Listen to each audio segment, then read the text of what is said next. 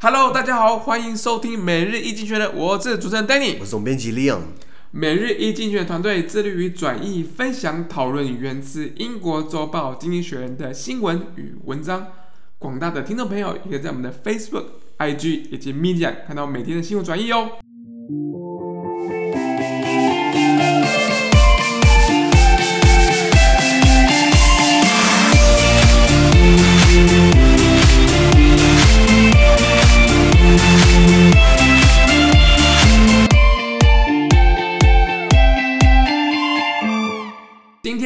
看到的是从《经济学人》截取出来大事件。我们看到的是十二月二十八号星期一的新闻，而这天的新闻也会出现在我们每日一经济学的 Facebook、IG 以及 Media 第三百零一 po 里面哦。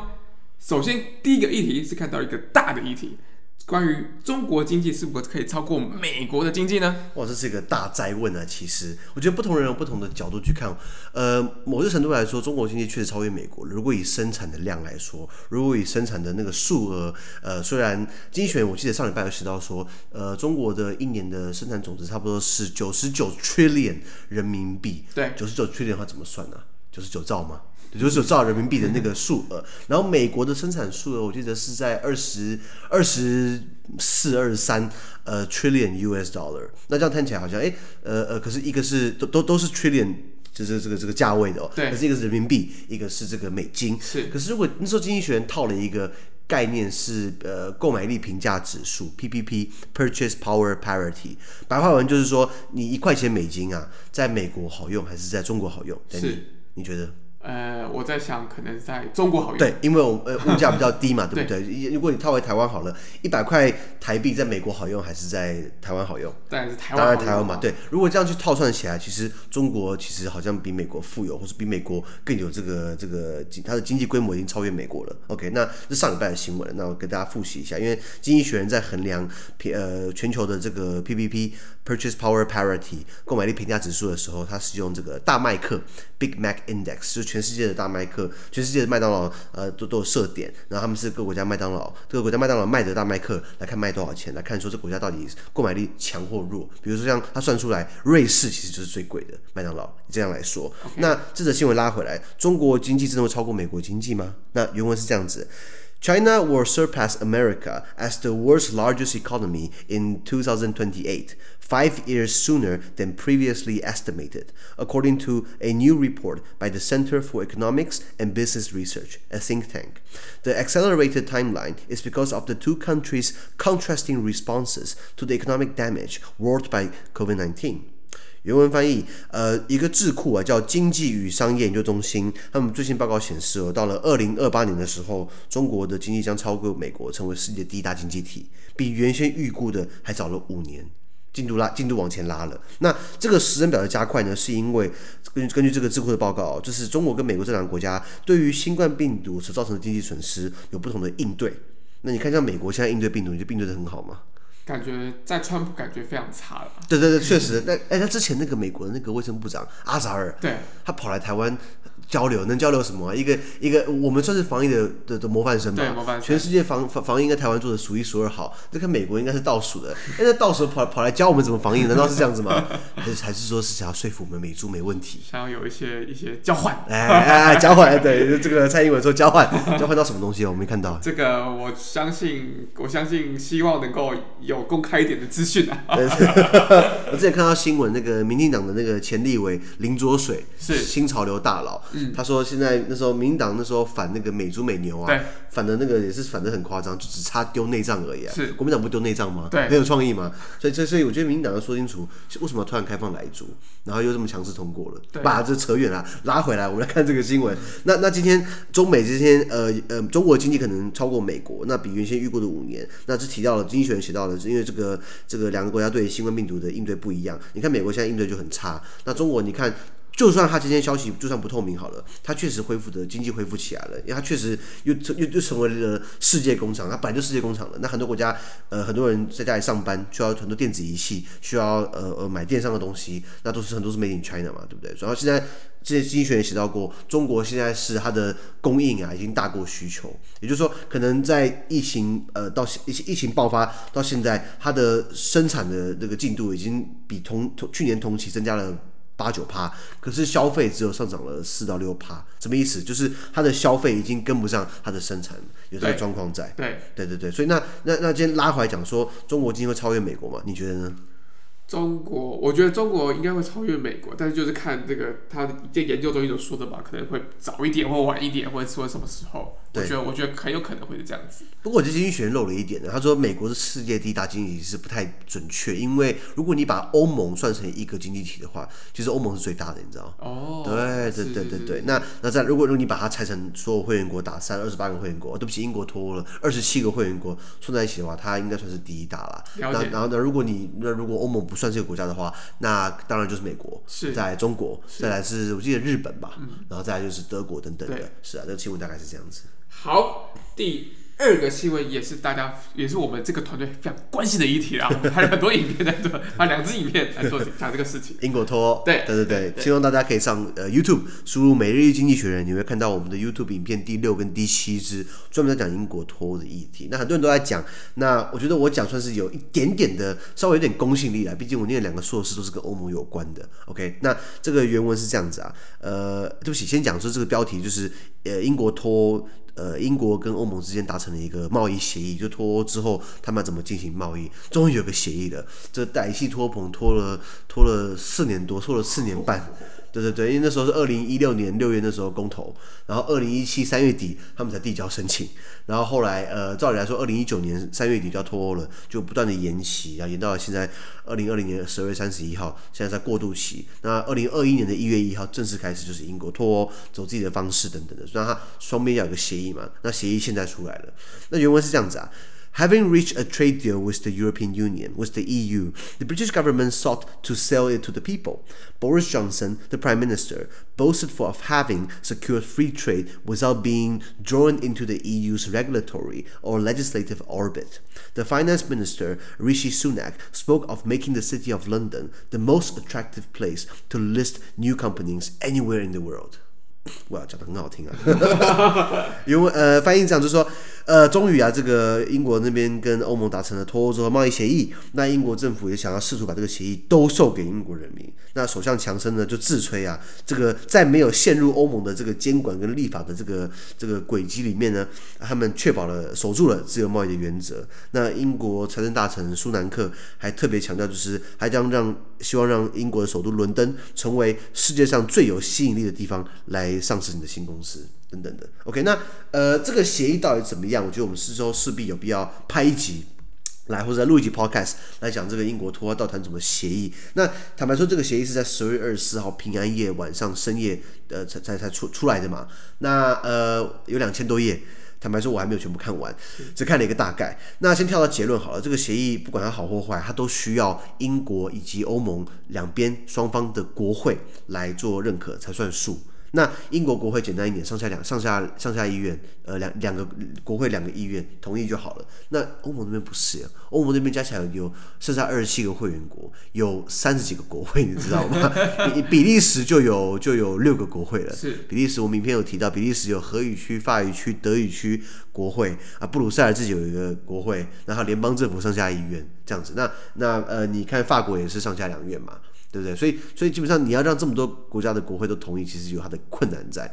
那也就是说，如果今天这个协议没有得到全部国会、全部的政府同意的话，基本上是协议白谈了，OK 吗？那举几个例子好了，这个之前扯到渔业，就是英国不愿意把它的经济海域开放给这个欧盟的渔船来钓鱼，对不对？那渔业来说，就是呃，欧盟的会员国一样可以在原本钓鱼的地方，呃，未来的五年。呃，这个这个一样可以在那边做钓鱼的动作，呃，捕捞的动作，只是它原本的 quota 原本的配额呢减少百分之二十五。OK，那之后过了五年之后再再再谈再谈。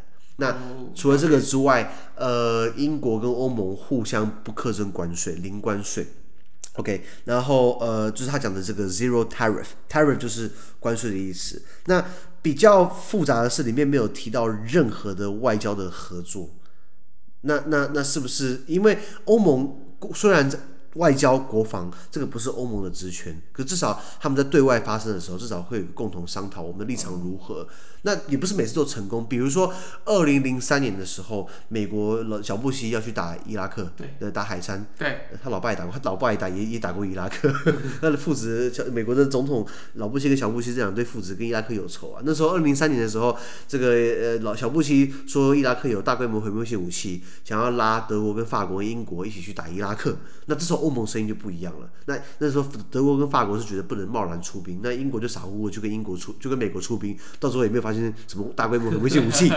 所以，可是那那那那他们之中对于外交策略，至少大家可以有，大大家可以有个讨论嘛。所以至少说，不不是一人一把话，各吹各的调。可是，在未来的协议里面，没有提到任何这个部分。再来，英国人如果要到欧盟的其他会员国去，他的那个入境的时间长，其实跟台湾人一样哦。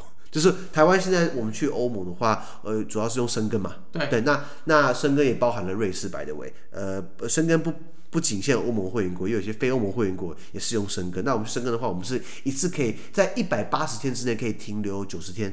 对，好，那那英国人现在去到欧陆也是一样的，一样一样的时长，所以这样等于是不是退步了？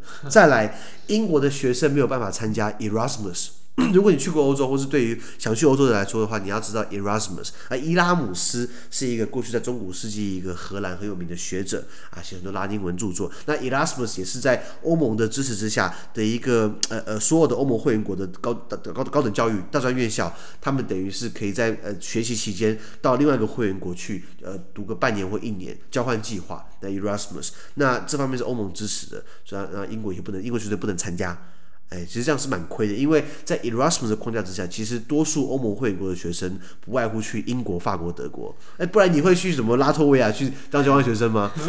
当然还是会有人去，只是他不是那么热门。大家想要去大国，大家想要去这个语言可以好好精进的，比较英文、法文、德文比较实用的语言嘛。不然你学个波兰文好像没那么好用。比比如来说，所以那英国也不能参加。再来。英国现行有一些地方，像苏格兰或是威尔斯或是北爱尔兰拿欧盟的农业补贴，对，不起，以后也领不到了，OK 吗？那所以传真政府现在想要把这个协议推销给英国百姓，说这是个很好的协议，我们都零关税了，但是魔鬼藏在细节里呀、啊，没错。那你以后要去就学，或是你要去那边就业，对不对？其实都比较困难。OK，所以这这是英国脱欧的一个一个一个现在谈出来协议一个大概，我们之后要把两千页的这个协议看完，对不对？这个我看一千页，那个 Danny 也看一千页，没错，对对对，我们把这个 做个懒人包出来，跟大家推销一下，大跟大家推跟大家介绍一下到讲什么内容，到底发生什么事情啊？对，那对那至于苏南克，苏南克 Rishi Sunak 的英国财政大臣，他是很特别，他是印度裔的英国人。OK，, 那他最近在英国声望很高，是因为他是善财童子。一直在给大家补助，给大家发钱。你知道，一般我们讲留职停薪哦，留职停薪就是没有钱，对不对？对。那那那你工作留着，可是英国的留职停薪，在在这个苏南克在当财政大臣的时候，你一样可以拿百分之八十五的薪水。八十五。八十五趴。那那你觉得百姓会不会喜欢他？当然喜欢，但超爱他的，对，那他还有可能是强生之后第一个印度裔的这个这个首相，没有，这这个经济学没有说，只是在我看其他的报道媒体讲说他的声望很高了。对，如果你要当发钱的人，基本上你很难声望不高嘛。对，你看看省长宋楚瑜不就是这概念吗？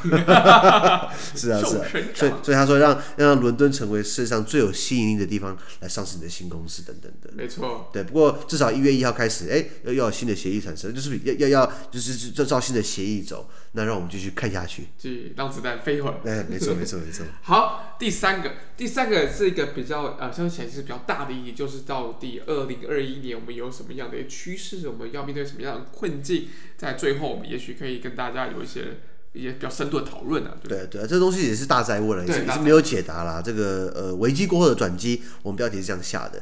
那原文是这样子啊：A once-in-a-century pandemic has created the opportunity for an economic and social reset. The big question for 2021 is whether politicians are bold enough to grasp it. COVID 19 has not just pummeled the global economy, it has changed the trajectory of the three big forces shaping the modern world Globalization has been uh, uh, uh, attorcated. The digital revolution has radically accelerated, and the geopolitical rivalry between America and China has intensified. At the same time, the pandemic has worsened one of the one of today's great uh, scourges, inequality, and it has focused more minds on the coming century's inevitable and even higher impact disaster, climate change. All this means that there is no going back to the pre-COVID world. America once again will have disproportionate ability to shape the most pande- to, to shape the post-pandemic world. The question is whether President Biden will take it. There is a risk of inaction, timidity, and status. For America and the world, that will be a terrible shame. OK，那翻译就是说，呃，经济学写到啊。 百年呃难逢的这个这个疫情啊，就是这个疫病啊，这这这个病毒啊，创造了一个经济与社会重启的机会哦。在二零二一年，主要问题是政治人物有没有办法足够大胆的抓住这个机会，改变，把危机变成转机。那他提到，新冠病毒不只重创了全球经济，它也改变了三股塑造现今世界的样貌的的演进路线。第一个，全球化，全球化上然停止了。对，因为大家没有在移动了，对，开始在封闭一些边境，锁国嘛，对不对？对，对，比如说英国不是有新的病毒嘛，大家都开始对英国呃停飞，对，就台湾台湾还让英国飞进来，没有没有没有，已已经没有了，已经已经已经已经全部取消了，哦，太好了，对不对？我我不是没有同理心啊，只是你为了让几百个人回来，然后把我两三百万人放在危险里面，我不太同意个人是这样想，比例原则，比例原则，比例原则，呃，拉回来，全球化刹然停止，再来，数位革命从根本上加速了。很多事情可以从线上处理的，不一定要去办公室的，不是吗？再来，美中之间的地缘政治竞争基本上更为剧烈。OK，那与此同时，这个疾病也恶化了这个现在世界上最大的祸害——不平等。对，有没有看到？今呃之前提到说，全世界最富有的那那那那那特定那个五五大或者前十大家族或前十大富豪，他们的资产因为疫情增加了百分之多少？就是增加了呃百分之五十吧。就像那个亚马逊的老板叫那个 Jeff Bezos，贝佐斯，他因为疫情他资产算暴增了百分之五十，本来已经够有钱了，他就更有钱了，你知道吗？